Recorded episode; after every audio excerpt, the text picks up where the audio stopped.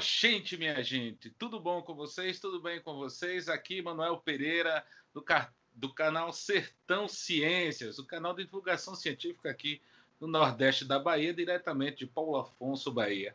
Hoje estamos, estamos aqui com ele, Lucas Fonseca, engenheiro espacial, camarada que tem uma história fascinante, já rodou meio mundo praticamente, e tudo isso envolto ah, das questões relacionadas ao espaço. Um sonhador e muito provavelmente será o primeiro brasileiro a colocar o objeto mais longe ah, no espaço através do projeto Garaté Aéreo.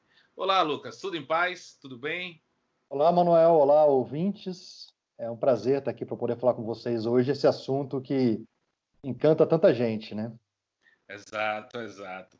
Lucas, conta um pouquinho da sua história para a gente, ah, porque é interessante, eu sempre coloco para os meus alunos, já falei um pouco de você, ah, principalmente no ano passado, 2019, quando participamos do Garaté ISS, e ah, mostrando que o estudo, é algo que eu repito aqui nos meus programas, o estudo leva você aonde provavelmente você não pensaria chegar, não é? Se não me engano, você é de Santos, correto? Sou de Curitiba, na verdade, mas eu cresci em Santos. Ah, ok. Então, como é que o garoto de Santos é, se torna engenheiro espacial, trabalha na missão Rosetta, recebe por tabela um convite de trabalhar na NASA, que ele vai explicar essa história daqui a pouco, e hoje está na cidade de Chicago, nos Estados Unidos. Começou cedo, viu, Manuel? Eu tinha eu fui, um, eu fui, uma criança muito privilegiada. Meus pais me levaram para conhecer a NASA, Cabo Canaveral, com seis anos de idade. E eu cresci na década de 80, e a década de 80 era recheada daqueles filmes da sessão da tarde, totalmente pipoca, né?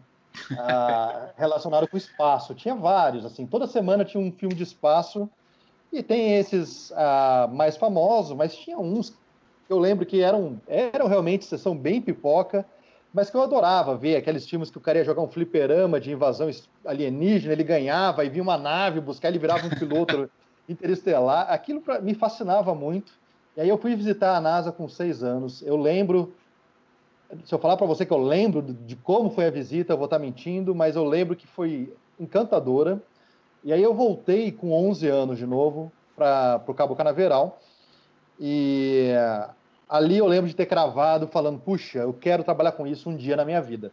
Mas até então, assim, a minha história não difere de muitas outras pessoas que sonham em ser astronauta, sonham trabalhar com espaço, porque é uma coisa que seduz, né? É um negócio que interessa muito, é, principalmente para as crianças.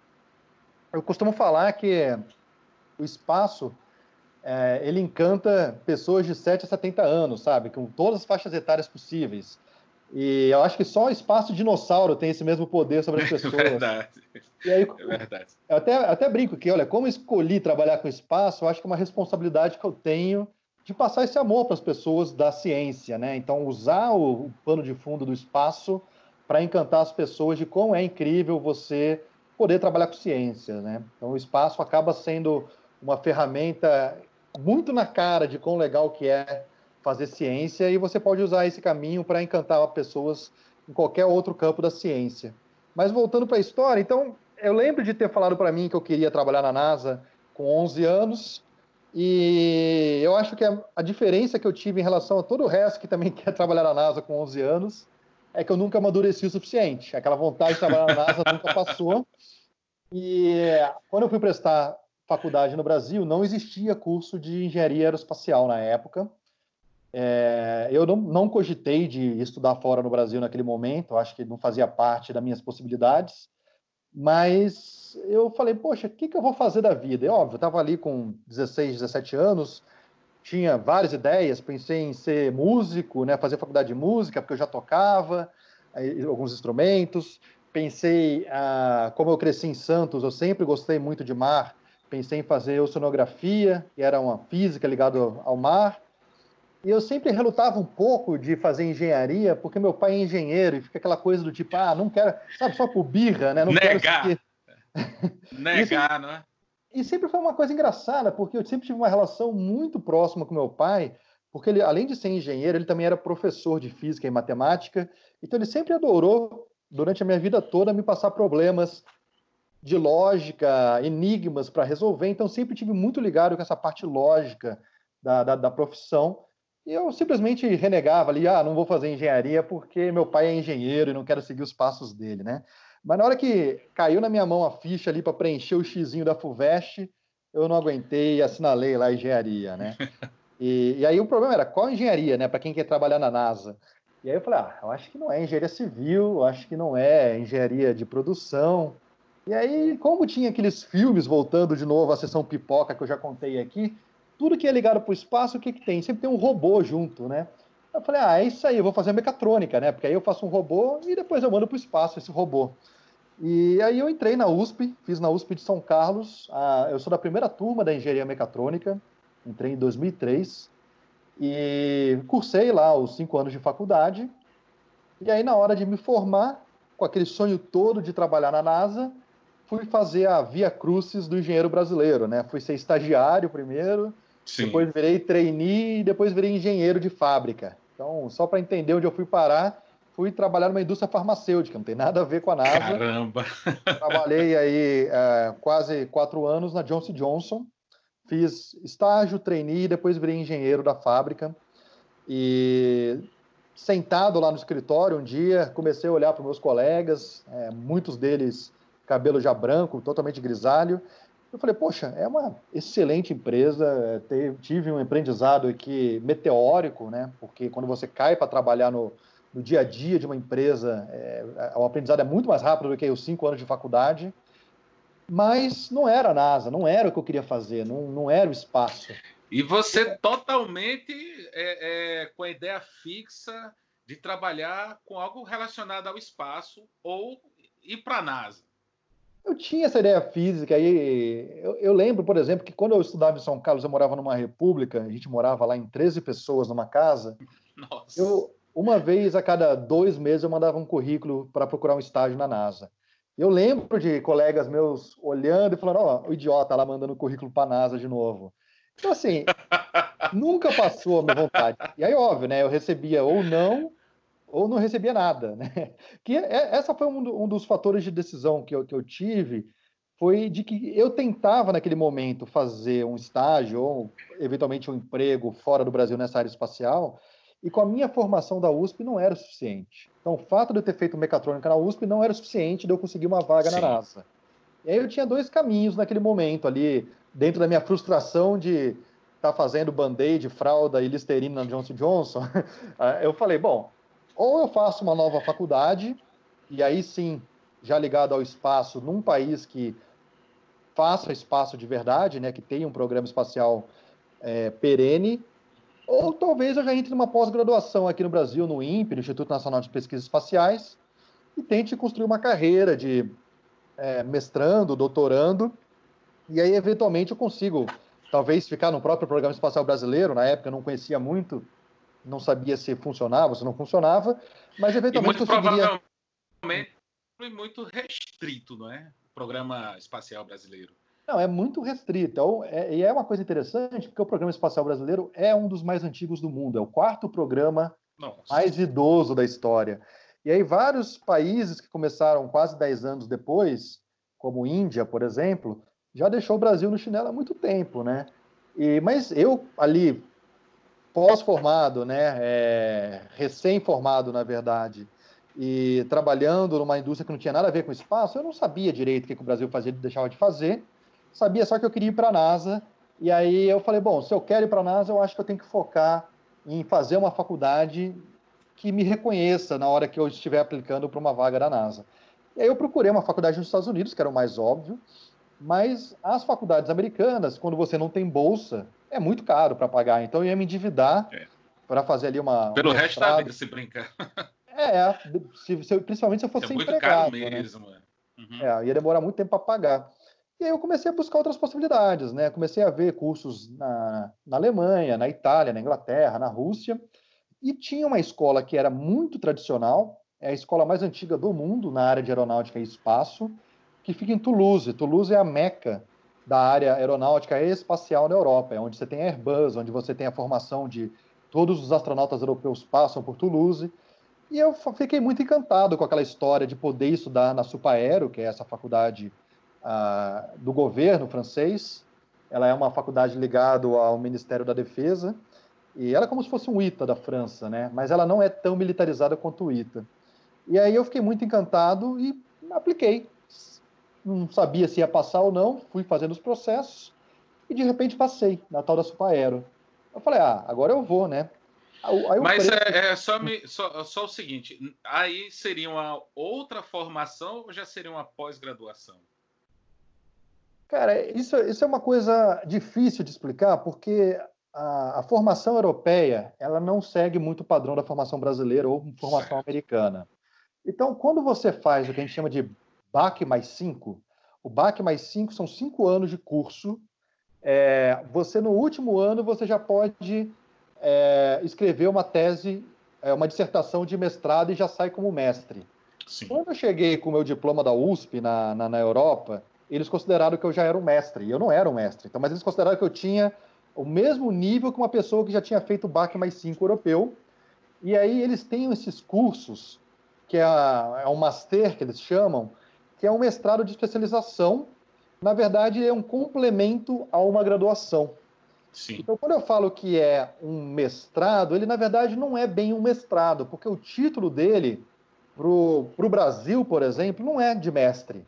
Ele é como se eu tivesse feito uma nova bacharelado ali, um complemento de um bacharelado. Sim.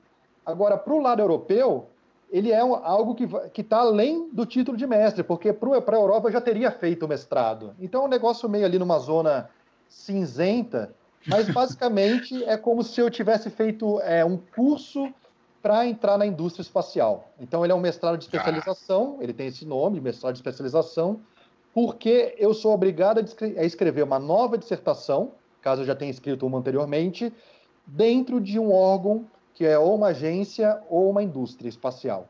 O que é muito legal e foi um dos motivos que eu escolhi ir para lá. E aí, é muito puxado o curso, porque ele traz as matérias todas de formação espacial num período de um ano e meio. Então, é como se ele pegasse, olha, legal, você já sabe muito de química, matemática e física, porque você já fez engenharia, você já fez todo o currículo base de engenharia, agora você vai aprender a especialidade que é engenharia espacial. E isso é muito comum na França, porque na França você faz os três primeiros anos, você não escolhe especialização. E aí os dois últimos anos você escolhe uma especialização. Então, isso que eu fiz é como se eu tivesse feito essa especialização dos dois últimos anos em algo que foi adicional a uma faculdade que eu já tinha. Então, para o público, para o cenário francês, é como se eu fosse um uh, bacharel e um mestre em engenharia espacial, né? Sim, sim. Nesse caso, na engenharia espacial, a que caminho você segue? Trabalhar com foguetes, trabalhar com sensoriamento remoto? É, você tem dois grandes caminhos né, para escolher, ou foguetes ou satélites. E aí, Sim. quando você entra entre um e outro, aí o negócio dispersa e a quantidade de oportunidades é muito grande. Então, sei lá, quando você fala de satélites, você pode ser sinceramente remoto, pode ser telecomunicação, você pode trabalhar na parte de operações em terra, né? Então, você pode projetar, você pode operar o satélite.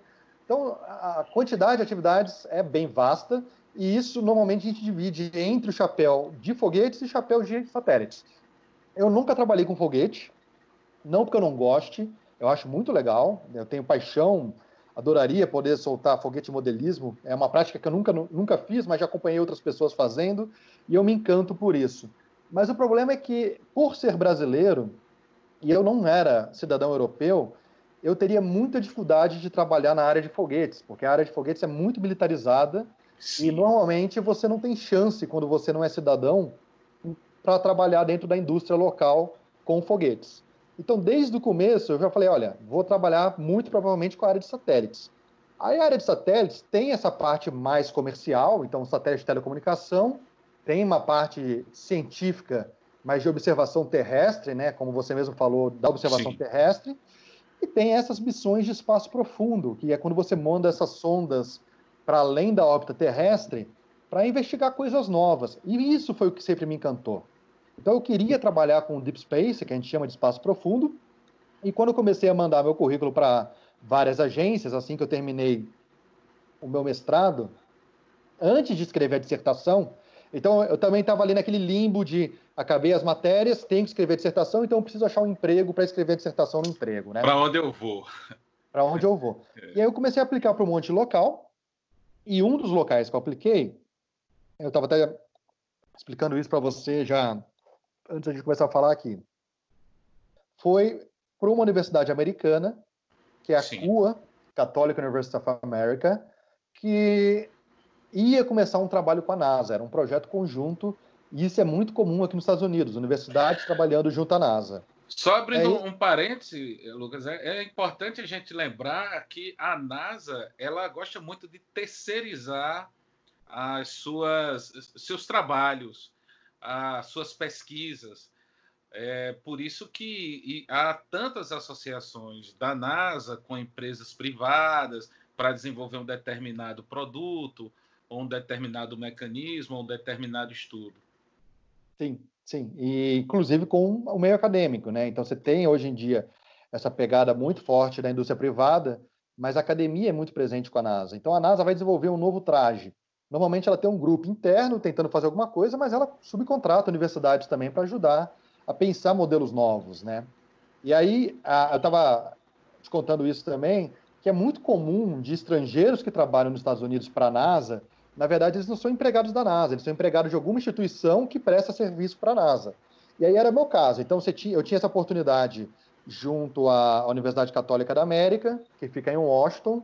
Uh, eu tenho uma grande amiga lá, que é a Duília de Mello, uma, uma astrônoma super renomada, que trabalhou com a NASA por 20 anos e ela não era funcionária da NASA, ela era uma pesquisadora associada ali uhum. com a NASA, e ela é vice-reitora da CUA, e aí ela me convidou, falou, Lucas, a gente está tentando retomar aqui um projeto nosso com a NASA, e a gente queria trazer você, já que você está com essa formação na área espacial, para encabeçar essa pesquisa pelo lado da universidade junto da NASA. E foi super legal, eu adorei a ideia, eu ia trabalhar ali num projeto da NASA, mas infelizmente, eu recebi um convite que me chamou mais atenção do que a NASA. Mais foi... tentador, né? É, porque, assim, no fim das contas, rolou aquela reflexão. O que, que eu quero? É um nome de trabalhar na NASA ou é trabalhar num projeto fantástico, talvez com ineditismo que nunca foi feito antes? É e foi o que simplesmente apareceu na minha mão a oportunidade de trabalhar na missão Rosetta, que foi a primeira tentativa da humanidade de pousar uma sonda em um cometa. Isso nunca tinha sido feito. E o projeto que eu ia trabalhar, que, que eu fui convidado, a Rosetta, ela tinha dois módulos. Ela tinha a nave mãe, que a gente chamava de Rosetta, ou orbitador, e ela tinha o lander, né, que era o pousador, que era o Philae, que era o nome que ele ganhou. E eu ia trabalhar exatamente com o Philae, eu ia trabalhar com a trajetória do pouso, do momento que as duas sondas se separavam, uma para pousar e a outra para ficar orbitando para captar ali o, a comunicação do, durante o pouso e a estadia da sonda no cometa. E eu falei, nossa, é muito legal isso. Como é que eu vou falar não para isso, né? Que se dane a, a NASA, né? Tipo, mas é, é, é, é o que eu E, e outra, né? que você coloca também em prática todo, uma, todo um estudo que você vinha desenvolvendo na França. E você vai para a Alemanha, correto? Vou para a Alemanha. É, aí eu fui primeiro num, como um estudante ainda para escrever a dissertação do meu mestrado na Agência Espacial Alemã.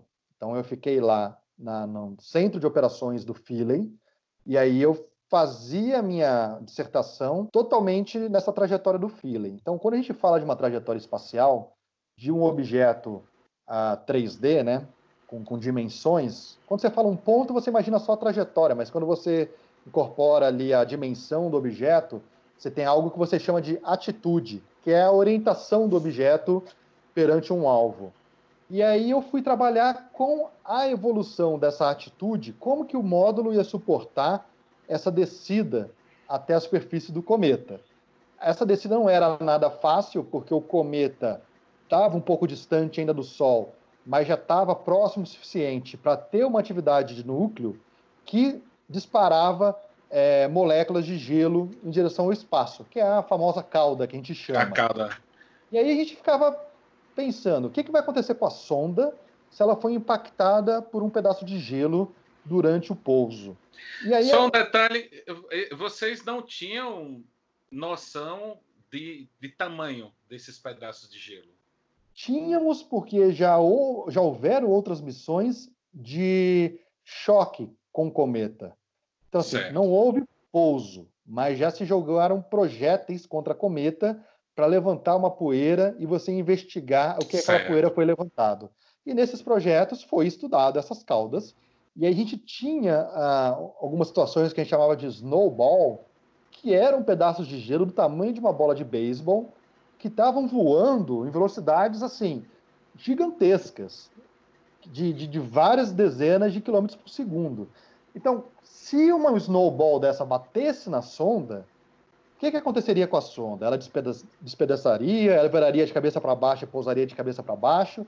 Então, você tinha alguns mecanismos internos na sonda para tentar absorver um eventual golpe e o que eu fazia era estudar esses golpes de Ariete, aí, dessas pancadas todas dessas partículas, né, dessa interação da partícula do cometa com a superfície da sonda, e entender se esses mecanismos internos da sonda eram suficientes para suportar essas porradas. Então, meu projeto durante oito meses foi só isso. Foi quando eu escrevi a dissertação, entreguei a dissertação é, e recebi o título de, de mestre ali, naquele momento, mestre especializado em engenharia espacial. E aí, após o término, eu recebi o convite para me tornar efetivo da Agência Espacial Alemã. E aí foi um outro. Assim, Manuel, as coisas nunca são fáceis, né? principalmente para brasileiro. Então, ir estudar na, estudar na França não foi a coisa mais fácil. É... Quando eu fui estudar na Alemanha, foi engraçado porque na minha entrevista os caras tinham certeza que eu era francês, eles não sabiam que eu era brasileiro. Eu acho que eles não se atentaram no meu currículo. Então, quando eu falei, ah, eu sou brasileiro e dei o passaporte que eu tinha passado na entrevista, eles, ah, é, você não é francês? Eu falei, não, poxa. Ah, então a gente tem que ver como é que vai ser seu processo. Então, assim, a papelada ali para virar estagiário, para escrever dissertação já foi complicada. Já foi... E a, a barreira da língua, como é que ficou? Ah, você é... já. Inglês provavelmente você já falava, né? Francês. É, eu, nunca, eu, nunca, tinha morado fora do Brasil, já tinha viajado um bocado. Sim. E eu acho que assim, a fluência só vem quando você mora fora. Pelo menos para mim, eu tenho certa dificuldade com línguas. Eu não sou fluente em várias línguas. Então, é, é muito dia a dia, ele se acaba incorporando e, e, e, trazendo ali talvez uma fluência um pouco maior. Quando eu fui fazer o meu curso na França, o curso que eu apliquei de engenharia espacial, ele é tão restrito e, que, que ele acaba abrindo para todas as nacionalidades europeias. Então, na minha classe tinha espanhol, tinha é, italiano, tinha outras Sim. nacionalidades. Então, os caras faziam um curso da engenharia espacial em inglês. Mas isso é o que eles Sim. contavam antes de você ir. Até chegar lá no primeiro dia eu descobri que o curso era em francês. E aí. Até aí falei, porque o francês é atravessado com a língua inglesa, né? Eles têm a coisa de valorizar a, a sua língua e tal. É, tinha, um, tinha alguns professores que se esforçavam em tentar, tentar falar inglês, mas tinha professor que chegava e falava: Ó, eu não falo inglês, e vocês que se virem aí para entender o que a gente está falando. E aí, eu cheguei na França sem falar francês, eu não falava, eu acho Caramba. que eu Romeu, porque eu já sabia no mínimo quatro, cinco meses antes que eu ia, eu podia ter feito o intensivão, mas não fiz, porque tinham me prometido que ia ser em inglês. É, quando eu cheguei na França, eu comecei a fazer aula na, na, Aliança Francesa lá de Toulouse, e eu aprendi assim aquele inglês, aquele francês macarrônico, mas o suficiente para entender. Então, eu entendo muito bem francês, eu falo muito mais ou menos um basicão de francês e a minha escrita de francês é horrível, porque é muito difícil a, a escrita francesa. E, e, aí eu falei, ah, beleza, é, é língua latina, vou conseguir me virar. Quando apareceu a oportunidade na Alemanha, aí é mais engraçado ainda, porque no primeiro ano da faculdade de mecatrônica, eu entrei na USP e um professor chegou e falou assim, alunos de mecatrônica, a literatura da mecatrônica é 50% em inglês, 50% alemão. Se vocês não falam inglês ainda, lamento, mas eu sugiro que vocês aprendam alemão. E eu comecei a fazer alemão, cara, no primeiro ano de faculdade. Eu fiz quatro meses de aula e eu acho que eu fui em 20% das aulas. E eu falei, cara, eu nunca vou usar alemão na minha vida, não pretendo morar na Alemanha, e esse dinheiro que eu estou gastando aqui, eu acho que vai ser mais bem empregado tomando cerveja aqui em cervejada de festa de universidade, né? E aí tô eu lá, Uh, quanto tempo depois? Isso foi em 2003, eu fui trabalhar em 2009, 2010. Sete anos depois, estou eu chegando com uma mala para morar em Colônia, na Alemanha, sem falar mais do que, sei lá, cinco palavras em alemão, e indo trabalhar na agência espacial alemã, né? Sorte que, assim, as agências europeias elas são ah, muito diversificadas em questão de pessoas que trabalham lá. É, tem, você tem muito terceiros trabalhando nessas agências, então você tem inglês, você tem italiano, você tem espanhol, blá blá blá. É uma mistureba. O alemão, reconhecendo a dificuldade de se aprender o idioma, o idioma traz como idioma do dia a dia dentro da agência o inglês. Então eu não tive dificuldade para trabalhar, sempre foi muito fácil e o meu inglês melhorou consideravelmente quando eu estava na Alemanha, porque na França eu não tive muita chance de melhorar meu inglês. Mas na Alemanha eu tenho. É engraçado que hoje, quando eu falo aqui nos Estados Unidos, as pessoas falam: ah, você é francês? Porque ainda tem um resquício de um sotaque francês no inglês ali. Mas é, o inglês meu melhorou de fato lá na Alemanha, só que as situações do dia a dia eu tive que aprender a falar um pouquinho de alemão, né? De ir na padaria, de ir num bar, ir jantar e tal. Então, assim, eu não fiz aula de alemão, fiquei lá três anos, naquela loucura de não falar alemão morando lá, e aprendi pouquíssimos, cara. Se tem uma coisa que me arrependo na minha vida, foi de não ter me esforçado mais de pós-expediente ter feito uma aula de alemão enquanto eu morava lá. Porque eu, na, naquela minha época lá, eu falava, ah, tô aqui, já tô trabalhando o dia inteiro, tô de saco cheio, quero chegar em casa, quero tocar minha guitarra, quero falar com a minha família no Skype, não quero aprender alemão. Mas hoje em dia eu me sinto frustrado de ter tido a chance de morar na Alemanha e não ser fluente em alemão. Tá? Não, não é que eu não, não fale nada, eu falo um pouquinho, mas esse pouquinho não sim, serve. Sim, queria se aprofundar mesmo, né? Agora, a, a dinâmica de trabalho ah, lá era muito puxado, Lucas? Não, isso é interessante, porque a gente está muito acostumado no Brasil a, a, fazer hora extra, né? É, ter aquele trabalho de chefe toda semana, ficar em cima e lá. Quando eu cheguei para trabalhar na agência, os caras chegaram e falaram assim: Ó, oh, Lucas, você tem seis meses para fazer isso aqui. Agora, como você vai organizar teu tempo aí é problema seu. E isso foi uma foi uma porrada, cara, porque eu estava acostumado com outro ritmo. O ritmo brasileiro é aquele ritmo que a gente sempre deixa de ir para a última hora, né? Eu não, eu, não, eu não, posso falar por todo mundo, mas eu falo por mim. Na faculdade, ah, semana de prova, você vai estudar na uma semana antes para a semana de prova. Você não mantém... Ou no dia anterior. No dia anterior. Quantas noites, cara, eu não virei ali estudando para decorar, né? Eu não tinha um aprendizado com aquilo, era ridículo. Eu decorava ali como resolver determinado problema, chegava na prova, fazia, no dia seguinte eu não lembrava mais nada. E isso foi uma coisa que eu, eu percebi muito sobre a engenharia da maneira que é ensinada no Brasil, que é muito na base da decoreba, né? E é bom e é ruim, porque quando você vai para o mercado de trabalho, é impossível você achar que você vai saber tudo. Isso não vai existir. Então, esse condicionamento do aprendizado rápido para entregar resultados na Universidade de Engenharia do Brasil acaba te preparando para você ter um aprendizado rápido para resolver problemas na indústria. Então, quando eu fui estudar na França, por exemplo, que é um aprendizado totalmente diferente, baseado em projetos, então, quase o meu curso inteiro era entrega de projetos, não entrega de, de prova. Então, não adiantava querer fazer o projeto faltando um dia, porque você não ia fazer. Sim. Eu percebi que eu tinha um jogo de cintura muito grande comparado com meus amigos na questão do aprendizado rápido. E eu acho que isso se deve muito a essa coisa maluca de você querer aprender tudo muito rápido, porque faltava um, dois dias para você entregar as coisas. Mas quando eu entrei nessa realidade da Agência Espacial Alemã, que os caras falaram, oh, você tem seis meses para fazer, eu me toquei que se eu não começasse a fazer aquilo no dia seguinte, ia faltar uma semana eu ia querer entregar, não ia ser. Ia, ia ser uma porcaria, né? E ia ser demitido, né? Então, assim, durante oito meses eu fiz o primeiro trabalho, que era esse trabalho dos impactos dessas bolas de neve durante o pouso, e eu fui, cara, muito bem avaliado, porque eu realmente me toquei da importância de trabalhar é, com muita disciplina para fazer aquilo acontecer. E eu, muitas vezes, Manuel, eu nem ia, cara, para agência. Eu morava perto, morava 15 minutos andando da agência, mas tinha dia que eu ficava em casa, fazendo trabalho de casa, sabe? Fazendo Sim. work from home, né, que a gente chama. E ninguém cobrava, cara, ninguém tava nem aí se eu ia ou não ia, era um negócio muito louco. E aí, às vezes, eu vi os caras ficavam uma semana sem ver, os caras, oh, e aí, como é que tá? Faz tempo que eu não te vejo e tal. Mas eles não falavam aquilo de uma maneira como cobrança ou pejorativa. Sim, com ironia. Ou com ironia. Era simplesmente queria saber o que estava acontecendo e tal. Sim, sim. E eu lembro que no primeiro mês eu quis uma sessão de feedback com o meu chefe. Falei, cara, eu estou fazendo isso, queria te mostrar e ver o que, que você acha que pode ser interessante os próximos passos. Aí ele falou, oh, Lucas, é, eu não quero ficar pegando na sua mão e ficar te indicando próximos passos, eu quero que você se vire. E aí é, é muito essa questão do accountability que a gente chama, de você conseguir ter noção da sua importância dentro do ambiente você conseguir produzir aquilo. E é um ambiente mais acadêmico, sabe? Eu vejo que nas universidades brasileiras tem isso um pouquinho, né? Então o professor não está ali semanalmente sendo cobrado, mas ele tem que ter uma produção acadêmica, uma produção de papers durante o ano, que ele tem que se colocar disciplina para fazer isso, né? E ali era muito parecido, era um ambiente parecido com o acadêmico, mas era uma agência espacial. E aí eu fiz esses primeiros oito meses, defendi a, a minha tese lá, minha dissertação, e aí, quando eu acabei, eles falaram, Lucas, a gente gostou muito do que você fez e queríamos que você continuasse aqui. Mas como, as, como eu estava já contando que as coisas não são fáceis, eles falaram, Lucas, só tem um problema.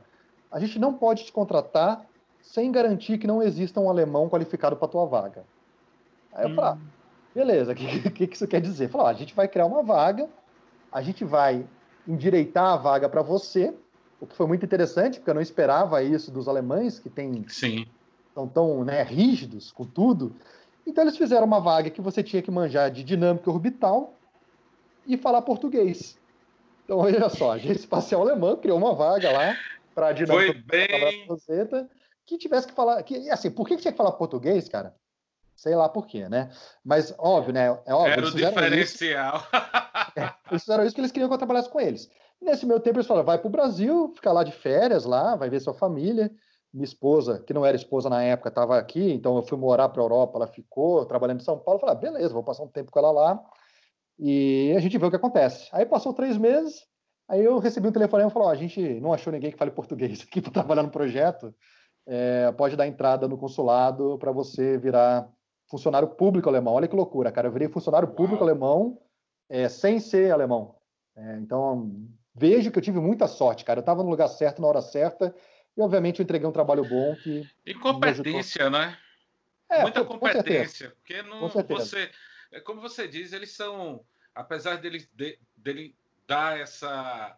Vamos dizer assim, forma de trabalhar diferenciada, se você não tivesse a disciplina de desenvolver o trabalho e de chegar a atingir o objetivo que eles queriam, provavelmente você não teria continuado. Não, e tinha umas coisas, Manuel, que eu acho que é muito do, do espírito brasileiro, da, da gente sempre, com poucos recursos, conseguir entregar coisas bacanas, né?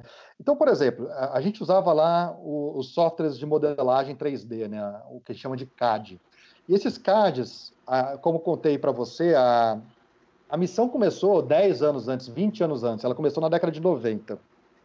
Então tinha muito desenho mecânico que tinha sido feito 96, 97, em softwares super antigos que não abriam mais.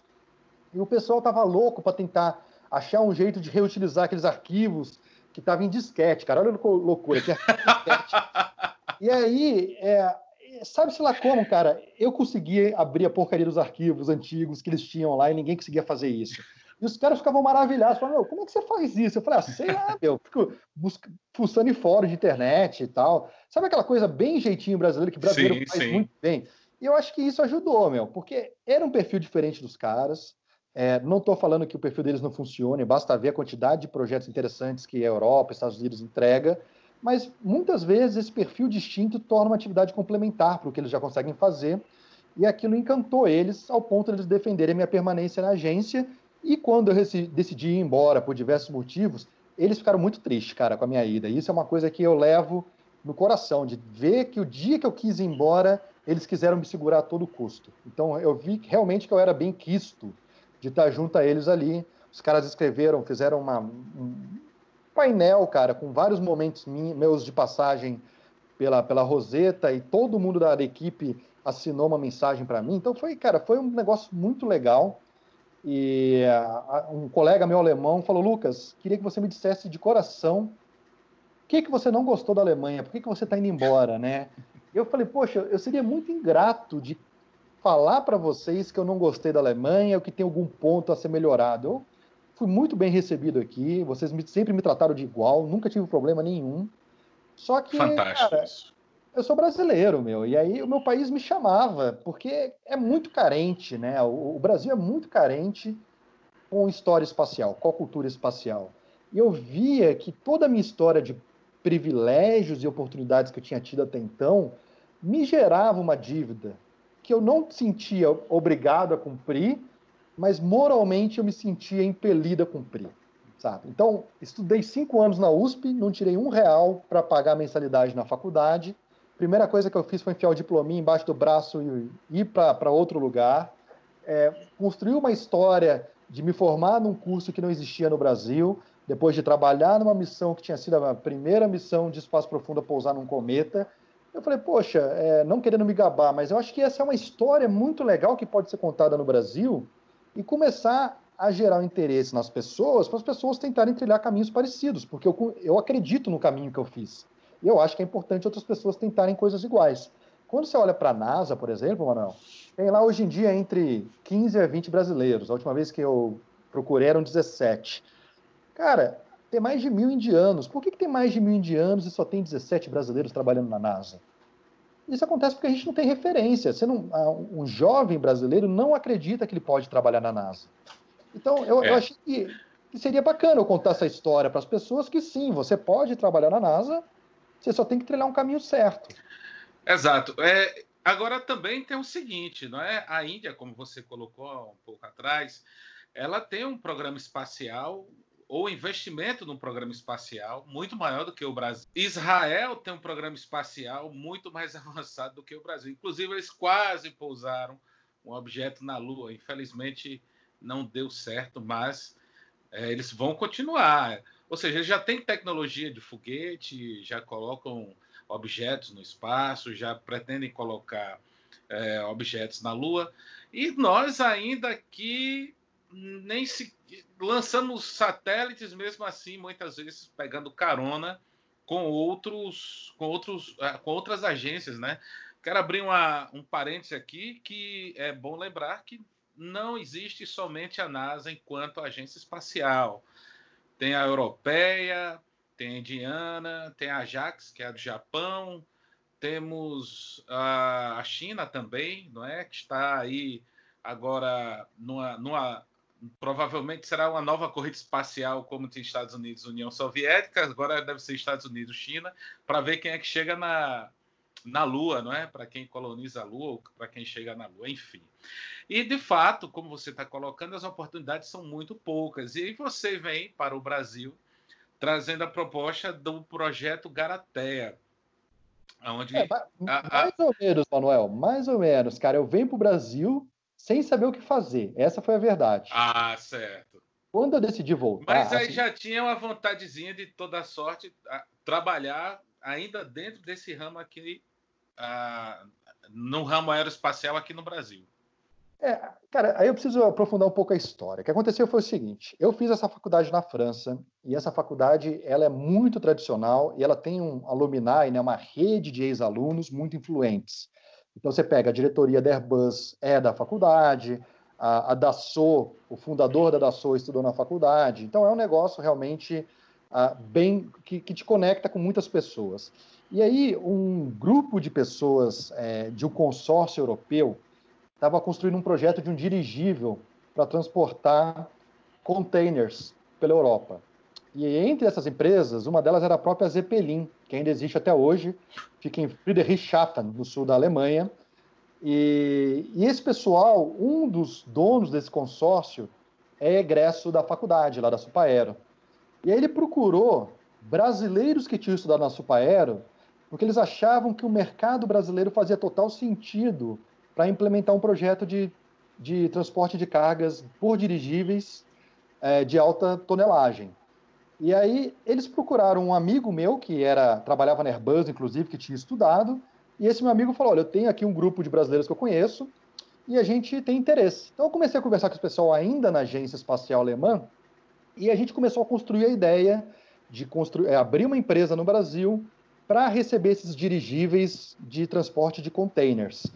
É, e aí foi quando surgiu uma empresa brasileira que chama Ervantes. E quando você pega o nome Ervantes, é, nem tem a ver com espaço, né? Então, na verdade, ele tem esse nome porque a gente começou genuinamente como uma empresa de transporte de cargas por dirigíveis. E eu vim para o Brasil num primeiro momento já com essa ideia de implementação desse projeto de dirigíveis no Brasil e fiquei por um tempo aqui no, no Brasil, em torno de quase um ano, é, fazendo conexões para viabilizar esse projeto, trazer essa tecnologia de dirigíveis é, europeia para o Brasil. Que... Essa, isso já está sendo aplicado na Europa, esse transporte via dirigíveis? Cara, o, o, dirigível ele tem um monte de dificuldade técnica que tem que ser vencida. Né? A gente teve todo Sim. aquele histórico de dirigíveis na, na década de, de, de 30. 10, de 20, de 30, até a época das, uh, da Segunda Guerra, e, mas transportávamos pessoas. Não era uma. Tem um clássico Hindenburg, né? Pegou tem fogo. o Hindenburg, você tem o R, o R101, que foi o veículo inglês também que caiu. Então você teve alguns ah, acidentes icônicos, porque a tecnologia de dirigível nunca foi plenamente dominada. Você tinha vários problemas. Na época a gente usava é, hidrogênio altamente inflamável, e aí os dirigíveis atuais usam gás hélio. E o gás hélio é uma dificuldade porque é dificílimo a obtenção de hélio no mundo, é bem restrito. A, eu não sei se você sabe, mas o hélio você, você minera pedras para recolher hélio. Então é uma mineração, e você tem mineração na China e, na, e, no Canadá, e o mercado, por exemplo, do Canadá já é totalmente absorvido pelo, pelo próprio Canadá. Então é muito Sim. difícil conseguir hélio para você fazer transporte de 100 toneladas de, de, containers, né? Então você tem um monte de dificuldade que até hoje não viabilizou ainda o transporte por dirigíveis, mas você tem várias empresas tentando. E aí tinha uma empresa brasileira chamada Airship do Brasil, que surgiu mais ou menos nessa mesma época da Airvantes, e os caras receberam um aporte do BNDES de 180 milhões de reais, 160 milhões, alguma coisa do tipo. E quando eles receberam aquele aporte, os europeus falaram, puxa, já tem um campeão. Era aquela época dos campeões nacionais e tal. E falou, olha, não sei se a gente quer investir no Brasil, sendo que o governo brasileiro já escolheu o seu próprio campeão.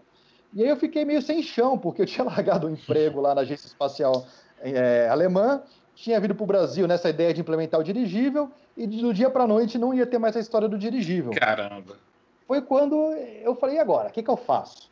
Mas nesse tempo todo, eu nunca quis, perder, nunca quis perder aquela minha conexão com o espaço, e foi quando eu comecei a trocar alguns artigos acadêmicos, é, conhecer pessoas no Brasil que tinham interesse no espaço profundo. E aí foi quando surgiu a tal da Garateia. A Garateia ela veio como um esforço de eu manter minhas atividades espaciais, mesmo que eu estivesse fazendo outras atividades na minha vida. Então, ela nunca foi um fim uh, financeiro para a minha vida, ela sempre teve um fim mais vocacional. E aí, desde o começo, eu falei: bom, já que eu quiser fazer alguma coisa no Brasil que vai colocar o Brasil numa missão de espaço profundo, eu não quero ganhar dinheiro com isso, né? porque se, se eu vim com a bandeira desde o começo levantando que eu estou aqui pelo dinheiro, eu acho que vai perder um pouco a é. potencialidade do encantamento do projeto. Sim. E aí eu quis fazer ele de maneira filantrópica. É, não sei se foi a melhor decisão, até hoje eu me questiono disso, mas com certeza é, funcionou bem. Tanto que boa parte do que eu faço hoje em dia e dos meus ganhos financeiros vieram da história que eu contei de um projeto vocacional filantrópico chamado Garateia. Então eu queria mandar uma sonda para a Lua, essa ideia que eu comecei a contar para as pessoas, eu quero mandar uma sonda para a Lua, me alavancou para ir para TV, para ir para jornal, para ir para um monte de, de, de, comunicação, que me tornou como uma voz mais ativa de New Space no Brasil. Né? É, então, se você pegar, por exemplo, a quantidade de artigos escritos sobre New Space no Brasil, é, quantidade de, de, de aparições em TV e tal, cara, eu sou o que mais apareci, porque eu tinha uma missão lunar acontecendo ali no meu tempo vago, que as pessoas que investem nas minhas empresas reclamam que eu gasto muito mais tempo no meu tempo vago é, é, para fazer a missão lunar acontecer do que as coisas empresariais. Então, uma interna briga que eu tenho aí com, com as minhas atividades comerciais. Mas o ponto é, isso aí me alavancou, inclusive para conseguir investimento para minhas outras coisas, o que, que foi Sim. muito interessante. Então, a Garateia foi um, um catalisador de muitas coisas na minha vida, e ela começou com essa proposição minha e do Douglas Galante, que é um pesquisador astrobiólogo, né? É, foi a primeira pessoa no Brasil a defender um doutorado de astrobiologia, e a gente se juntou e propôs uma missão lunar brasileira para testar alguns experimentos de astrobiologia em órbita lunar. E aí começamos a construir um grupo é, de mais de 30 pessoas interessadas em colaborar, pessoas atuantes na área espacial, e começamos essa jornada chamada Garateia, inicialmente com essa Garateia L, L de lunar, mas que depois de um tempo perdeu um pouco sentido ficar usando a, a letra L, porque deixou de ser só a Garateia lunar. Sim. Agora a gente tem um monte de coisas, spin-offs, né, desmembramentos Sim. do que a Garateia... Entre elas, entre elas, a iniciativa Garateia ISS, que é uma forma de desenvolver experimentos que possam ser trabalhados no espaço. Fala um pouquinho para a gente desse trabalho da Garateia ISS, que desde 2015 vem ah, tendo um, um, um, impacto bem interessante nas escolas. Começou praticamente em São Paulo, hoje atinge o Brasil quase inteiro. Ah, o ano passado, inclusive, nós aqui de Paulo Afonso, Bahia, né, Nordeste, Alto Sertão, participamos aqui. Na Bahia, três ou quatro escolas, sendo que dessas quatro, duas foram aqui, que é o CETEP, que é a escola que eu trabalho, e a outra é o, é o IFBA, né, que é uma escola que também, uma escola federal, escola técnica federal, que fica aqui na cidade. É, como que toda essa história começou, né? Então, é, como, como eu tinha dito, né? Eu comecei a fazer esse negócio do dirigível, mas queria manter aceso essa chama do espaço porque era o que eu gostava. Eu estava ali no negócio do dirigível porque era desafiador e ia ter um retorno financeiro muito grande ao ponto de eu poder fazer outras coisas que me interessavam mais para frente, né? Mas continuo achando incrível, adoraria trabalhar com dirigíveis, acho super legal. Mas enfim, aí eu comecei também a dar aula como um professor visitante na USP de São Carlos, porque a USP não tinha um curso de, de engenharia aeroespacial e tinha o curso de aeronáutica, tinha esses outros cursos, o próprio curso de mecatrônica que eu fiz, e eu falei, poxa, se eu começar a juntar um grupo de alunos que tem interesse, quem sabe a gente não monte uma frente né, é, permanente de trabalho junto a atividades espaciais. Aí eu comecei a dar aula lá na USP, eu tive um grupo pra, de projetos, né, que eram projetos gerais, mas a gente estava ali, a, de certa forma, adequando para um projeto de um CubeSat, né, de uma pequena sonda espacial. E aí esse grupo cresceu e eles resolveram fundar um grupo uh, extracurricular chamado Zenit, e eu fui orientador desse grupo por muito tempo, e, esse grupo começou a fazer atividades educacionais. Então, eles começaram com algo chamado Garateia E. Inclusive, o nome Garateia surgiu desse grupo Zenit lá da USP. Depois, é, quando a gente lançou a, a, missão lunar, como a gente já fazia outras atividades sob essa alcunha de Garateia, a gente manteve. E eu trago o nome até hoje junto comigo, mas é um nome que começou na USP. E, e aí a gente começou um projeto primeiro chamado Garateia E, que era a Garateia Educacional, onde a gente voava balões estratosféricos Isso. Com, com experimento de crianças. E o retorno foi assim muito legal, Manuel. Teve escolas do Brasil todo já participando, já desde a primeira edição, e a gente voava cada vez mais experimentos. Começou lá com 8, 16, 32 experimentos, foi crescendo ano a ano. E aí teve um, um brasileiro que, que mora na Flórida, ele tem uma Câmara de Comércio Brasil-Flórida, chama Jeff Michaelis, que ele conhecia um programa tocado de maneira privada nos Estados Unidos, que levava experimento de crianças para a Estação Espacial Internacional. Quando ele conheceu o nosso projeto no Brasil, ele conheceu numa Campus Party que a gente foi apresentar, e a gente apresentou três Campus Party e ganhamos dois prêmios de melhor projeto da Campus Party com esses projetos de balões. Era super bem visado. Quando ele viu aquilo, ele falou: Porra, Lucas, por que que. É, desculpa pelo palavrão, vou, vou repetir. Não, fica à vontade. Poxa, Poxa, Lucas, por que, que você não. Por que, que você não tenta fazer um projeto de estação espacial? E aí foi quando a gente começou, de novo, nada nunca é fácil para brasileiro, começamos um contato com os americanos. Só para lembrar, o Brasil já fez parte da Estação Espacial Internacional e não cumpriu com as suas metas e foi retirado do acordo. Então, quando aparece o Lucas Fonseca lá falando eu quero trabalhar com a Estação Espacial e mostra o passaporte do Brasil, os caras falam, olha, peraí, dá uma segurada aí, porque vocês já pisaram na bola é, a gente sim. lá atrás. Está malquisto, né? É, e, meu, a gente é uma nação, né? Então, não interessa quem pisou na bola, interessa que eu sou brasileiro. Uhum. E aí ficou ali um processo meio arrastado e tal. Demorou acho que uns quatro meses, cara, para a gente receber uma positivo de que a gente poderia trabalhar com, com a agência espacial, ah, desculpa, com a Estação Espacial Internacional dentro desse projeto americano. Por que, que teve essa dificuldade toda? Esse projeto é subsidiado, então, assim, ele é privado, mas ele paga metade do preço para acessar a, a Estação Espacial Internacional. Então, tem ali um envolvimento de entes públicos americanos e até por conta disso teve que ter essa autorização para uma iniciativa brasileira participar. A diferença nossa para os Estados Unidos é que aqui, os Estados Unidos, cara, os caras têm dinheiro. Então, cada escola que participa do projeto manda seu próprio experimento para o espaço. Então, tudo que eu faço no Brasil, na verdade, é feito em nível escolar, em nível da, da, da escola do bairro local. Quando eu cheguei para o Brasil, eu falei, meu, não dá para fazer isso em escola. Ninguém vai, nenhuma escola brasileira vai pagar 25 mil dólares para mandar um experimento para o espaço. Aí eu falei, bom, eu vou fazer o seguinte, eu vou buscar um patrocínio e vou montar uma. Uma, uma competição. Uma competição, que ninguém Isso. fazia aqui. E os americanos Isso. falaram: olha, faz aí, vê o que, que vai acontecer. E deu super certo, cara, porque já no primeiro, no primeiro ano é, a gente usou três escolas escolhidas a dedos, porque eu queria entender. Então, foi uma ONG, uma escola municipal e uma escola privada. E eu fiz o meu piloto.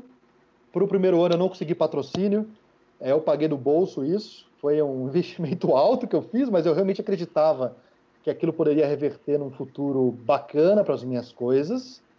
E, para ser, ser justo, eu tinha um investidor na minha empresa que topou meiar, o preju... Pre... vamos chamar de prejuízo, né? Mas topou Sim. meiar esse primeiro ano, então eu paguei ali a 12.500, ele pagou 12.500 mil dólares cada um. E para o segundo ano, depois que já fizemos o primeiro ano acontecer, aí foi na Jornal Nacional, foi no Globo Repórter, então começou a sair um monte de veículo, aquela história de brasileiros mandando coisa para a estação espacial. Segundo ano já veio dois patrocínios. Aí a Braskem patrocinou a gente e o Instituto TIM. E aí com esses patrocínios a gente conseguiu manter mais um ano. Depois a, a, a Braskem não patrocinou mais, a TIM comprou as cotas da Braskem e hoje em dia o Instituto TIM é o nosso uh, carro-chefe, né? Uhum. Faz, faz tudo da Garateia acontecer.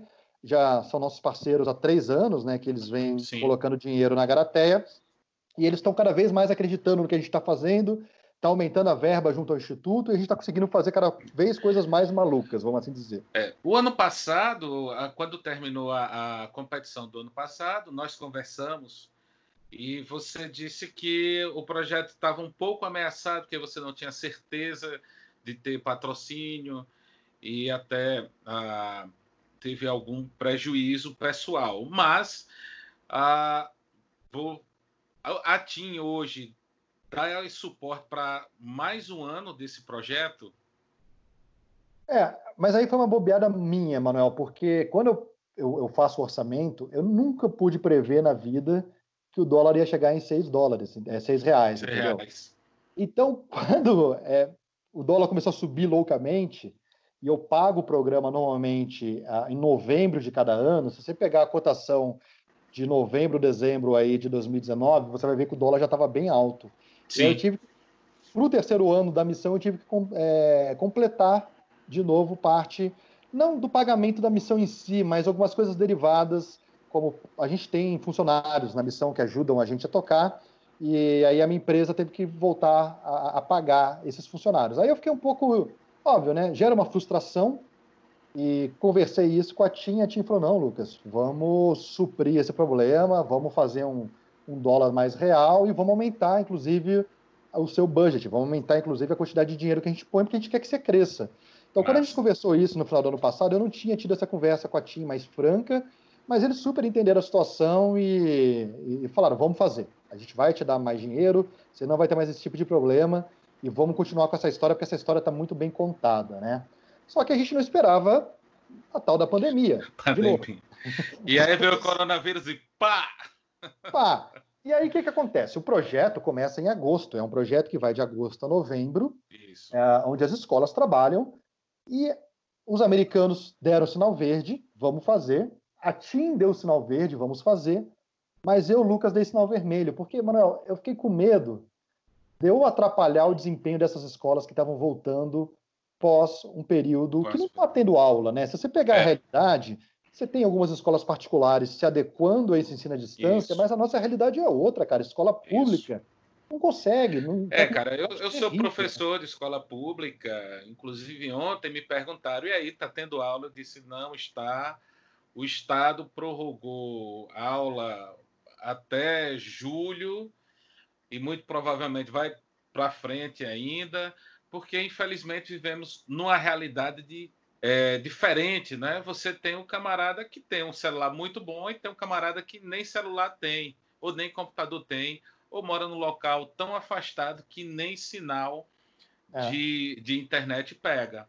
É, então, por conta é... disso, a, a, o Estado resolveu não incentivar a questão das aulas EAD, é, pode-se dizer assim, até encontrar uma solução onde todos os alunos possam ter acesso à internet e às informações.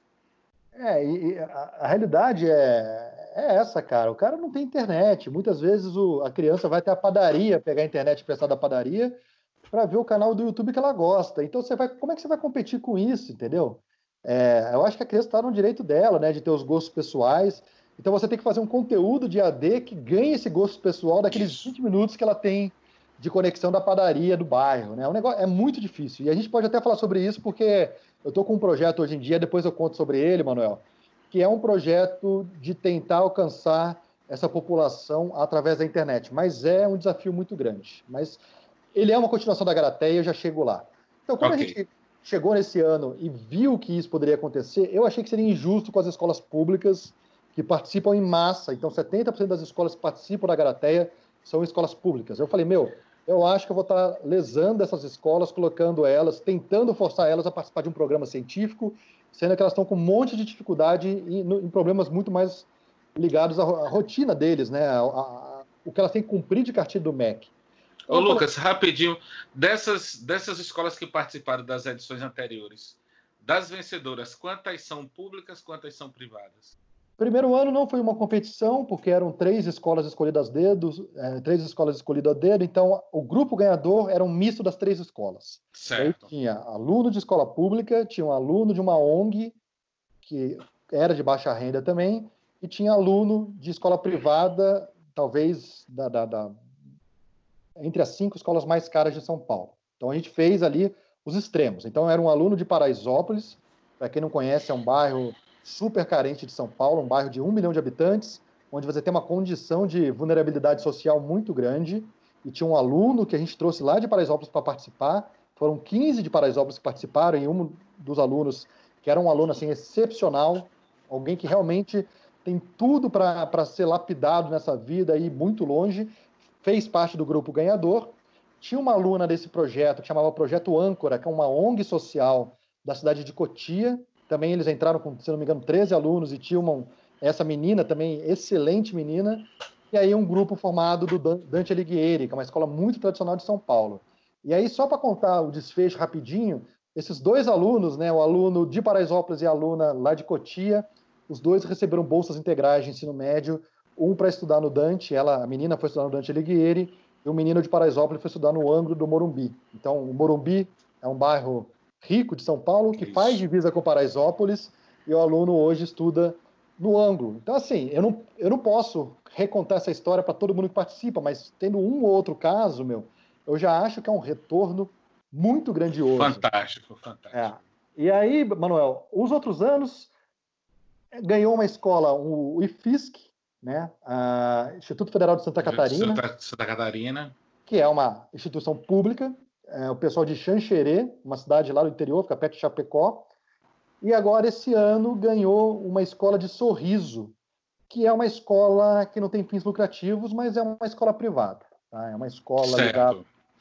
Eu não sei se é a Igreja Católica, eu acho que é a Igreja Católica. E eles que foram os vencedores, é uma escola de uma cidade que é uma cidade rica, porque é uma cidade totalmente ligada ao agronegócio, mas é um perfil muito diferente que não está acostumado a lidar com eh, esse tipo de uh, oportunidades, de você trabalhar com a ciência assim, uhum. tão perto, né?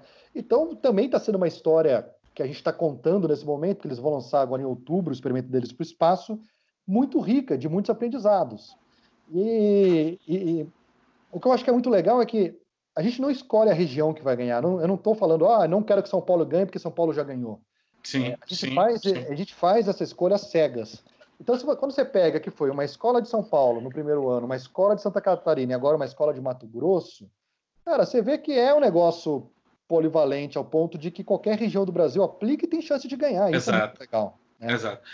Afora, como eu já disse, a, a amplidão que esse projeto teve por conta de que começou em uma determinada região e hoje praticamente atinge o Brasil inteiro. É, acho que se não me engano, na última edição foram 96 cidades, né? Então é, é, é considerável e óbvio, é, eu, tinha uma, eu, eu, tinha uma meta que não foi cumprida. Eu queria chegar em três anos em um milhão de estudantes e ainda não cheguei em 100 mil. Mas uh, eu acho que o caminho está sendo construído e às vezes Sim. demora um pouquinho mais para chegar lá. E, mas eu continuo acreditando. E agora, só retomando a história de que esse ano a gente decidiu não fazer a Garateia por conta do Covid. A gente vai retomar a Garateia no ano que vem em pleno vapor, mas eu não ia deixar as pessoas carentes né, de fazer alguma coisa.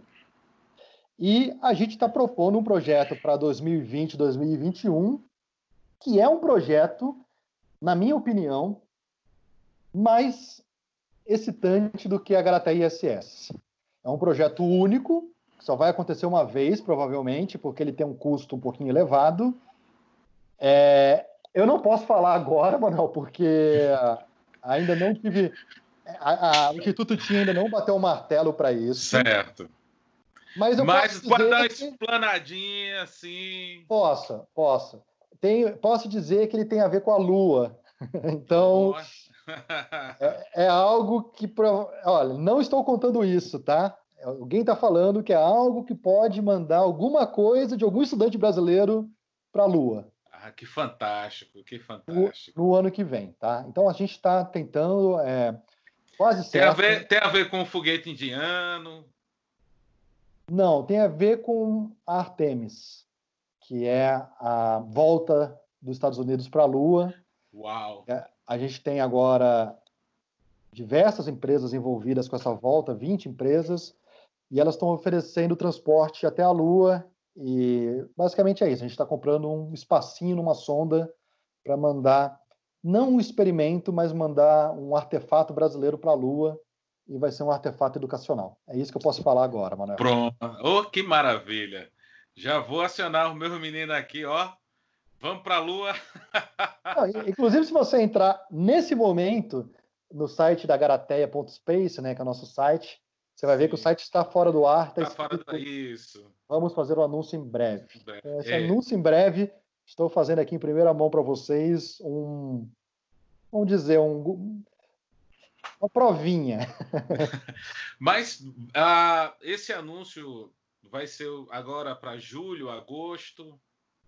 Cara, eu queria que fosse agora em junho já. Estou realmente na expectativa do, do Instituto Tim bater o martelo de que eles vão é, financiar esse projeto, que eu acho que vão, e para anunciar. Caso eles não decidam seguir pelo projeto,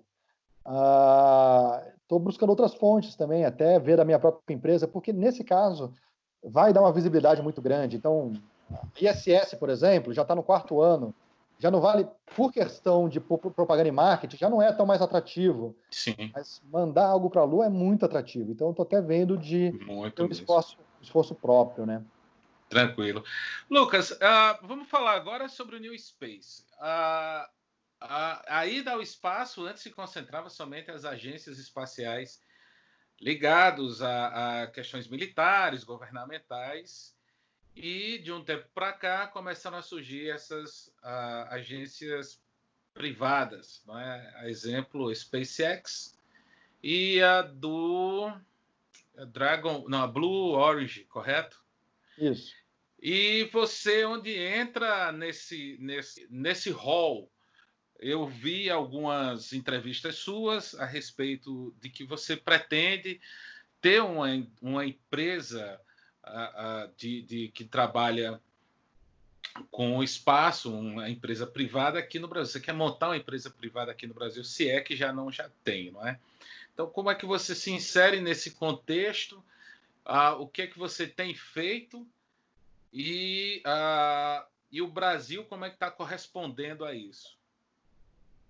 Cara, eu já tenho. Se eu não tivesse uma empresa, eu ia estar feli- falido, porque a Garaté já me deu, pelo que eu contei aqui, você já viu que já me deu um bom prejuízo. prejuízo não, é, é ingrato eu falar essa palavra, mas me deixou sequelas aí ao longo do caminho. É, não, a, a Ervantes, que foi essa minha empresa inicial que, que ia fazer os dirigíveis, logo ela se adequou a uma nova realidade. Ah, por um tempinho é, muito breve, eu trabalhei com dispositivos para agricultura com, com a minha empresa. Ah, não era aquilo que eu fazia por paixão, e aí eu comecei a tentar voltar a trabalhar, usar ela para trabalhar assuntos espaciais. Fiz alguns uh, projetos junto a entidades brasileiras, como prestador de serviço com a Ervantes, mas ela começou a, a aparecer oportunidades novas, e aí, de novo, a Garateia abriu muitas portas na minha vida, e uma delas foi a chance de eu conhecer as pessoas certas para eu aplicar Ervantes para projetos ao redor do mundo e as pessoas falaram: é o Lucas, o cara da Garateia, então a empresa dele tem chance maior de dar certo porque ele já faz coisas acontecer. E aí a Ervantes, hoje em dia, ela faz parte de um grupo de empresas ligados a um, um hub, né, a um consórcio de empresas em Nova York. Então a gente tem atividades aqui nos Estados Unidos com a Ervantes. A Ervantes se tornou representante da, do módulo japonês da Estação Espacial Internacional. Então, a Estação Espacial você tem uma parte russa, você tem uma parte americana, e na parte americana você tem um módulo europeu e tem um módulo japonês. O módulo japonês chama Kibo, e aí tem uma empresa japonesa que comercializa o Kibo para a indústria, e essa empresa fez uma parceria com a Ervantes para a Ervantes comercializar o Kibo para a América Latina. Então, hoje em dia, eu trabalho com a Estação Espacial. E aí, apareceu uma outra empresa que fazia esses pequenos satélites, esses CubeSats, é uma empresa búlgara chamada Endurosat, e ela precisava, ela queria vender um projeto para o governo brasileiro e ela obrigatoriamente precisava de uma empresa para representar os interesses empresarial dela no Brasil.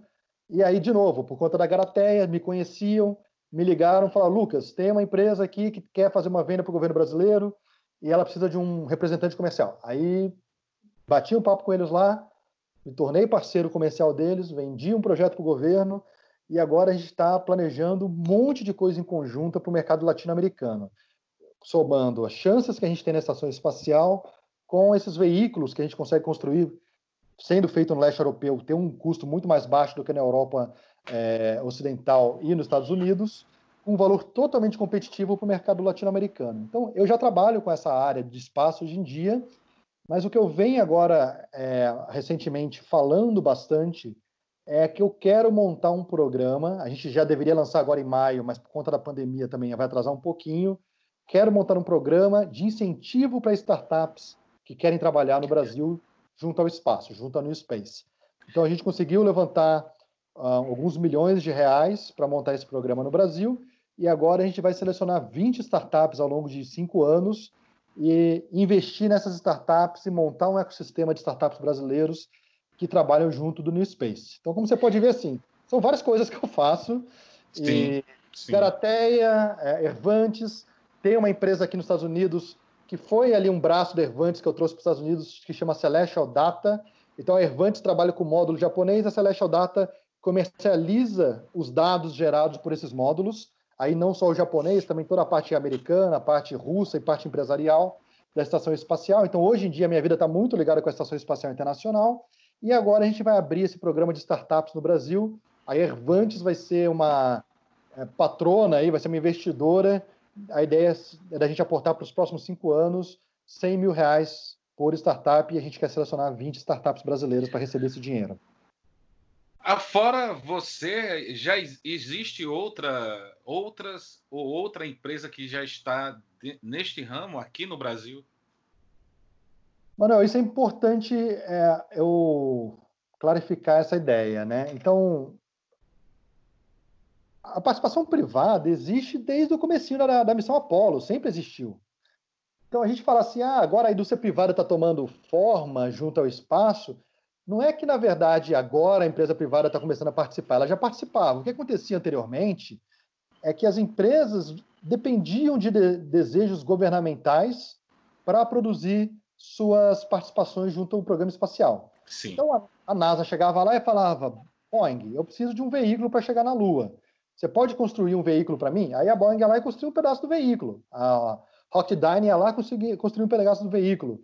A, sei lá, diversas empresas construíam coisas encomendadas, eram encomendas tecnológicas que a gente chama. O que existe agora nesse efeito que a gente chama de New Space é a ideia de que empreendedores procuram modelos de negócios próprios junto ao espaço que sejam sustentáveis. E ser sustentável não quer dizer que ele não depende mais do governo. O governo continua sendo uma variável importantíssima para essa equação. Só que não é mais o governo batendo na porta do empresário e falando, empresário, faça tal coisa. É o Elon Musk vendendo PayPal, que ele era dono, e falando, eu vou fazer a minha própria empresa de foguetes, que vai decolar e pousar verticalmente, e se o governo americano se interessar, pode ser um cliente meu. É uma mentalidade nova, é uma mentalidade diferente. E aí, quando você me faz essa pergunta, se existem mais empresas no Brasil, Nesse modelo anterior, que a gente chama de Legacy Space, ou algumas pessoas chamam de Old Space, uh, tem várias empresas, principalmente ali na região de São José dos Campos. Agora, nesse modelo novo de New Space, de empresas tentando se desvincular dessas encomendas tecnológicas do governo e produzir seu próprio modelo de negócio, a minha empresa não foi a primeira do Brasil, teve duas ou três antes da minha, mas nós somos poucos, somos em torno de quatro ou cinco empresários que conversamos sobre New Space.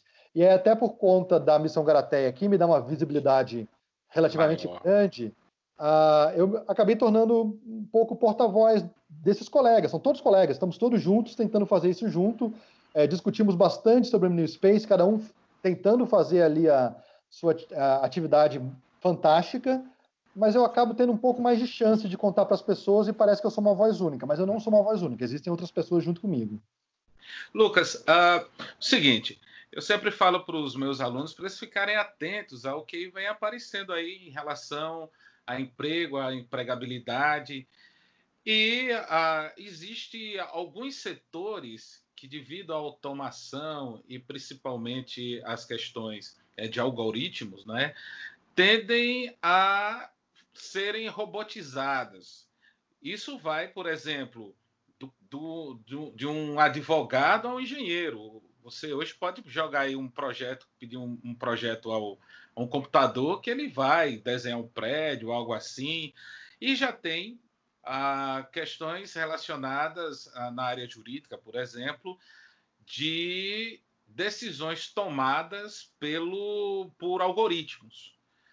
É, a, experimentalmente falando, não é? E eu digo aos meus alunos o seguinte: olha, é melhor vocês tentarem observar e focar na área aeroespacial, que muito provavelmente é o que vai ser o grande gerador de empregos para as próximas gerações. Você concorda com essa analogia? A, a, e você já dentro dessa realidade sente isso? Putz, essa pergunta é dá para estender bastante nela, porque ela é complexa mesmo. Essa história toda da automatização, né, da indústria 4.0, tudo isso que a gente vai viver daqui para frente, vai trazer uma taxa de desemprego muito grande. Você tem total razão nisso. E acho que a gente deveria discutir mais sobre como o mundo vai ser daqui a 10, 15 anos, coisa que aqui nos Estados Unidos se discute bastante, mas no Brasil a gente pouco fala sobre isso.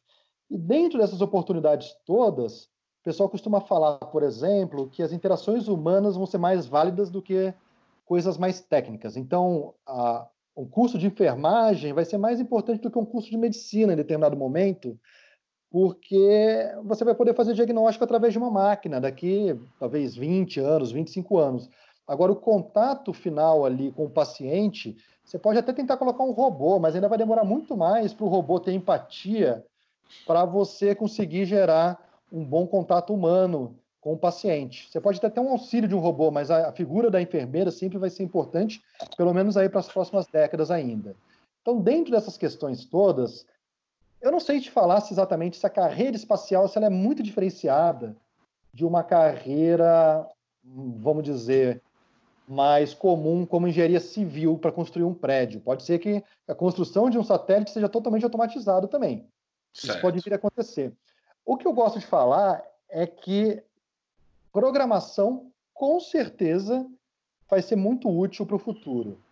E o que o pessoal vem demonstrando é que isso vem acontecendo muito com a programação, é que você não necessariamente precisa ter um diploma embaixo do braço de programador, mas você precisa estar tá muito antenado com o que o mundo tem para oferecer. Porque a programação, quando você vai para a faculdade, você vai aprender. Na minha época, eu aprendia Pascal, que é uma linguagem de que não é utilizada para fins uh, profissionais, ela é mais utilizada para fins de aprendizados para você aprender a programar em C, por exemplo, ou em Delphi na época. Mas agora a quantidade de linguagens que vai desde do Python, que o pessoal de engenharia usa bastante e tal, a essas React, tem um monte de linguagem que o pessoal usa para fazer aplicações de internet hoje em dia, o próprio Java, JavaScript. Cara, é muito dinâmico isso para você se prender num diploma de universidade. Então, o que eu costumo falar para as pessoas é: 2020, a universidade ainda é muito importante e faça algo que você goste. Mas o ponto importante é as tendências que a gente tem para o futuro são de profissões mais dinâmicas, aonde ou você vai ter esse contato pessoal como algo muito importante, ou você vai ter que estar em constante aprendizado para conseguir entregar as ferramentas mais modernas, até para conseguir competir com uh, toda essa parte robótica. É um assunto difícil, Manuel, porque eu, eu me sinto talvez um pouco, uh, um pouco não mal, mas uh, de não ter certeza para te falar, por exemplo, que atividade espacial, como engenheiro espacial, eu vou ter passos à frente do que outras atividades. O que eu posso dizer é o seguinte: a economia espacial vai crescer de uma maneira nunca vista. A gente vai sair das casas de 3, 4, uh, desculpa, 300, 400 bilhões de dólares por ano numa economia para uma casa de 5, 6 trilhões de dólares por ano. Uau! Então, para tudo isso acontecer, maior parte de contingente de pessoas vai estar empregada nisso. Então, sim, dá, sim. dá para assumir que vai, vai faltar. E, ao mesmo tempo, a questão de oferta a, e procura, existem poucos cursos de engenharia espacial no mundo. Não tem muitas universidades que oferecem o curso de engenharia espacial e no Brasil menos ainda. Mas, nesse ponto, 2020, o que eu mais escuto é alunos que tá estão se formando em curso de engenharia espacial no Brasil e mandando currículo falando, Lucas, você tem alguma chance para gente? Porque está difícil conseguir emprego. tá? Então, em território é uma... nacional, então, é... É, é uma faca de dois gumes. Então, essa talvez, e aí trazendo um pouco de responsabilidade para o meu lado, é, é, essa geração que vai prestar, se quiser entrar nesse mundo de startup, os pioneiros estão hoje em dia faz, tentando fazer algo, que sou eu, tem o Oswaldo Loreda, que é um outro cara que está nesse comecinho, o Marcelo Essado, tem o Calvin Tubriene, todos são pessoas, amigos meus, que estamos todos tentando fazer o New Space acontecer Sim. no Brasil.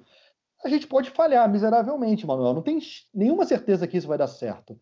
Então, é, eu acabo colocando uma responsabilidade muito grande nas minhas costas, falar, olha, vamos ter um ecossistema consolidado do Brasil e vai, por conta das startups, vão surgir muitas vagas. Não sei, não sei te falar se isso vai acontecer. Gostaria que sim. E tem o lance de Alcântara também, de até o fato de a gente ter a base de Alcântara, que é um potencial muito grande para o Brasil, pode eventualmente gerar uma quantidade de emprego muito grande que vai demandar de novas pessoas com formação na área de engenharia espacial. Mas lembrando que você trabalhar numa base, trabalhar num satélite ou num foguete, você não precisa necessariamente ser engenheiro espacial. Você pode ser engenheiro Isso. eletrônico, engenheiro de uhum. computação, engenheiro elétrico, engenheiro mecânico. Todo mundo tem espaço, porque o, o satélite é um microcosmos. Você tem energia, você tem comunicação, você tem computação, você tem sistemas mecânicos. Então é um pedacinho pequeno onde você engloba todas as frentes da engenharia numa coisa só. Até o engenheiro de produção faz parte disso a partir do momento que você tem que planejar a produção de um satélite. Então é, é, muito complexa essa área para eu te falar que só engenheiros espaciais vão ter espaço nela. Outros engenheiros vão ter espaço e outras pessoas que não são engenheiros, Agora, físicos, químicos, têm espaço também, né? Mas é, técnicos em segurança também. Também, né? total. Segurança do trabalho, né? serão muito necessários. O pessoal do, do meio ambiente, técnicos do meio ambiente, enfim. É, eu estou falando isso aqui porque a, a tendência, não é? principalmente depois do sucesso que o Elon Musk tem tido em trazer o foguete de volta, isso faz com que abra uma janela para muitos sonhos serem realizados, entre eles o chamado turismo espacial. Você acredita que ainda dentro deste, desta década de 20, que começa em 21, mas já estou contando agora, a gente já vai ter essa, essa, essa questão do turismo espacial, ah, seja através de uma órbita, seja através de uma, uma ida à Lua sem pousar, uma ida e volta. O que é, qual o panorama que você projeta na questão do turismo espacial?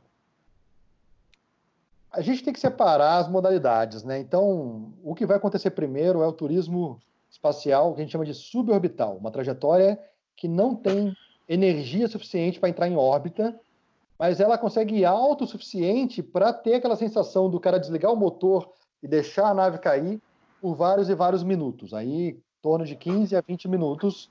E isso é turismo espacial, é o que a Virgin Galactics, aí do Richard Branson, vem fazendo, o próprio Jeff Bezos, dono da, dono da Amazon, mas também dono da Blue Orange, vem tentando fazer. Então são voos suborbitais onde você já tem filas de pessoas esperando e deveria voar agora novembro, dezembro de 2020, mas pode ser que por conta da pandemia vai atrasar um pouquinho. Então isso vai acontecer já, já era para ter acontecido. Desde 2015 as pessoas têm interesse de colocar para rodar o tal do turismo espacial e parece que 2020 é o ano da virada, realmente agora que vai acontecer isso. Voos em órbita, né, de alguma coisa aí para a estação espacial, já ocorreram. Então, a gente já mandou três turistas espaciais para a estação espacial. E eu não estou contando o Marcos Pontes, tá? Eu não considero ele um turista espacial, mas pessoas que realmente é, pagaram do bolso para ir para o espaço. Todos é, americanos? Não, não. Uh, foi um dinamarquês, uma indiana americana, se não me engano, e aí o terceiro foi americano.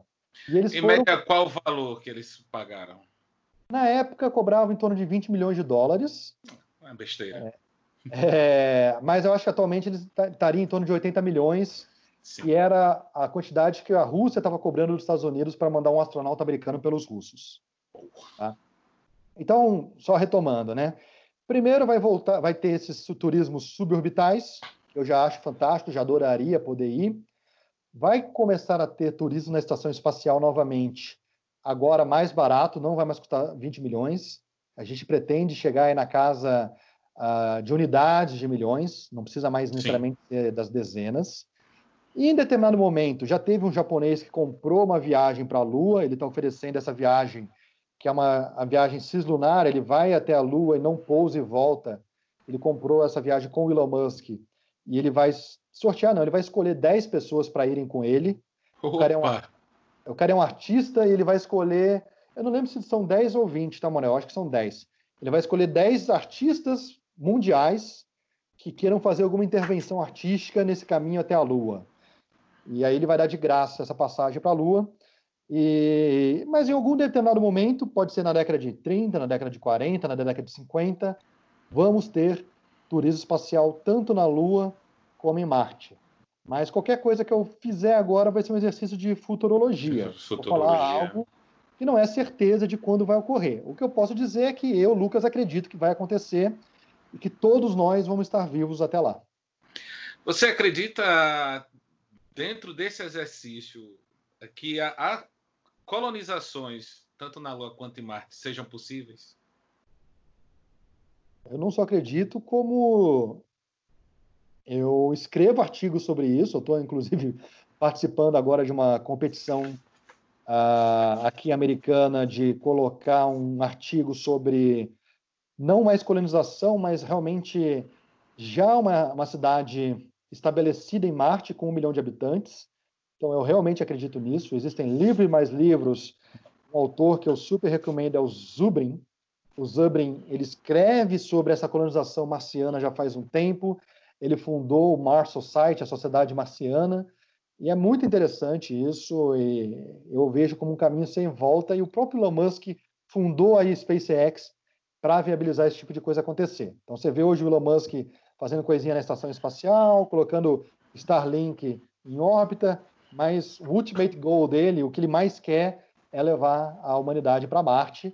E eu diria que isso é inevitável, Manuel, até porque se a gente quiser perdurar como raça humana, em determinado momento a gente vai ter que ir para Marte para aprender essa ida para um outro planeta, para quando a vida na Terra se esvairir, provavelmente Marte não vai suportar a vida também nesse mesmo momento, mas a gente tem que estar pronto para conhecer como que é habitar outros astros, para um futuro muito distante poder muito distante, vida, por exemplo, para Alpha Centauri, vamos dizer. Sim, que é o mais próximo, né? E que tem, inclusive, exoplanetas lá parecidos com o nosso. Não é? é isso aí, Lucas Fonseca, aqui no canal Sertão Ciências. Cara, que papo maravilhoso, que conversa maravilhosa. Muito obrigado. É, deixo aqui um tempinho para você né, ter suas considerações finais, falar, dar um recado aí para os nossos, é, nossos ouvintes Olha, é, primeiro eu queria deixar o site da Garateia, né, que é o garateia.space, espaço em inglês, não tem .com nem .br, é só garateia.space. Uh, eu não, não falei, é, mas só vou dar uma pincelada.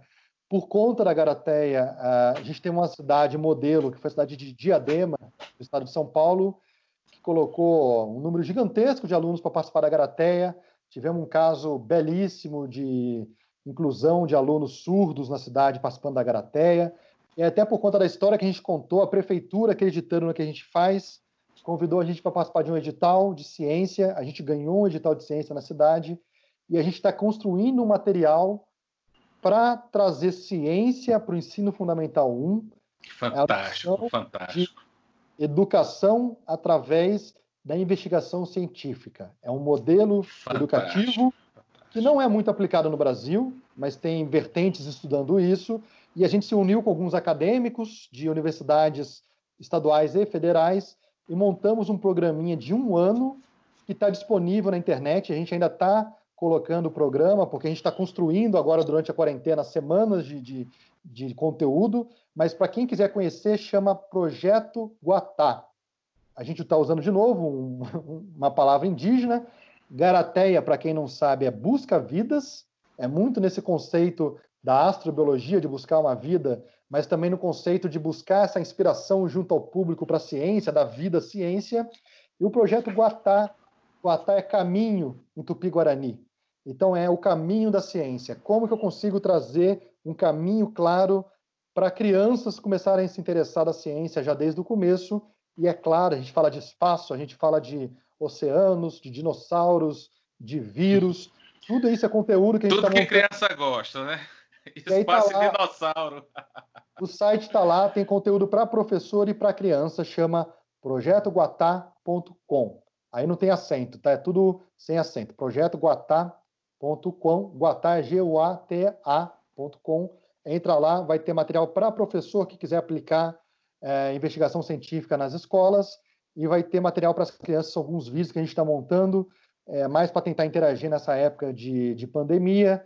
E estamos entendendo toda essa dificuldade que é ter acesso ao público durante a pandemia. Estamos tentando arduamente criar conteúdos web também, de, de YouTube e tal, para atingir essas crianças. E, por último, agradecer, Manuel, a oportunidade de falar, de levar isso aí para o sertão da Bahia, do que a gente vem fazendo. Vocês já participaram, teve um pessoal de uma cidade vizinha de Lençóis é... Não muito vizinho, mas é aqui na Bahia. É, é mas é, acho que é Souto Vieira, alguma coisa assim. Eu não, não me lembro exatamente o nome da cidade, que já participou também de, dos balões da Garateia. Então a Bahia, entre os estados. Você está me devendo uma visita dessa aqui, viu? Tô te, tô te devendo, agora ficou mais difícil, né? Agora.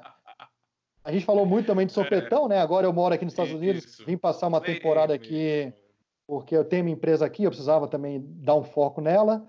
E, mas hoje era para estar no Brasil, né? Eu tinha um voo agora sábado passado para o Brasil e eu pretendo a cada dois, três meses passar um mês no Brasil. Eu vou ficar nessa ida e vinda. E quando, quando o Manuel me convidar recentemente, né? Mas aí, aí eu quero ter uma, é, eu, eu quero que me leve para conhecer a, a Chapada e outras coisas, né? E aí, Você aí vai vir para Paulo Afonso, que é extremo norte do estado, aqui onde nós temos o Cânion do Rio São Francisco, nós temos a, o Complexo Hidrelétrico do São Francisco, e você vai adorar, tenha certeza disso. Convite aberto, aguardando a sua vinda e, se por, e por favor, se der, venha com um balão para a gente levar as experiências aí para o céu. Essa história do balão faz sucesso, viu, cara? O que a gente não tem, é, o que a gente tem de estados, escolas que falam, Lucas, traz o balão, traz o balão. Fiquei, tipo, não lembro, como é que é? O Yuji, né, do, do, PlayStation, eu virei o Lucas do balão, né? Tipo, traz o balão, traz o balão. E, uh, é, é eu, eu, parei um pouco com o balão, Manuel, vou ser sincero, porque essas atividades da estação espacial e tal, eles demandam bastante. E aí o balão também demanda bastante. É, não é uma atividade fácil de executar e agora a gente tem focado mais na estação espacial. Até parei fazendo o Garateia E do balão. Hoje em dia a USP continua fazendo, o pessoal lá do Zenit, mas eu, como Garateia, não faço mais balão. Mas ainda tem alguns balões na gaveta aqui. Uma hora que eu for aí, eu te levo e a gente solta um aí para ver. Beleza, beleza. Muito obrigado. Um oxente, Um grande abraço e até qualquer momento, meu caro. Até mais. Falou, Manuel. Abração.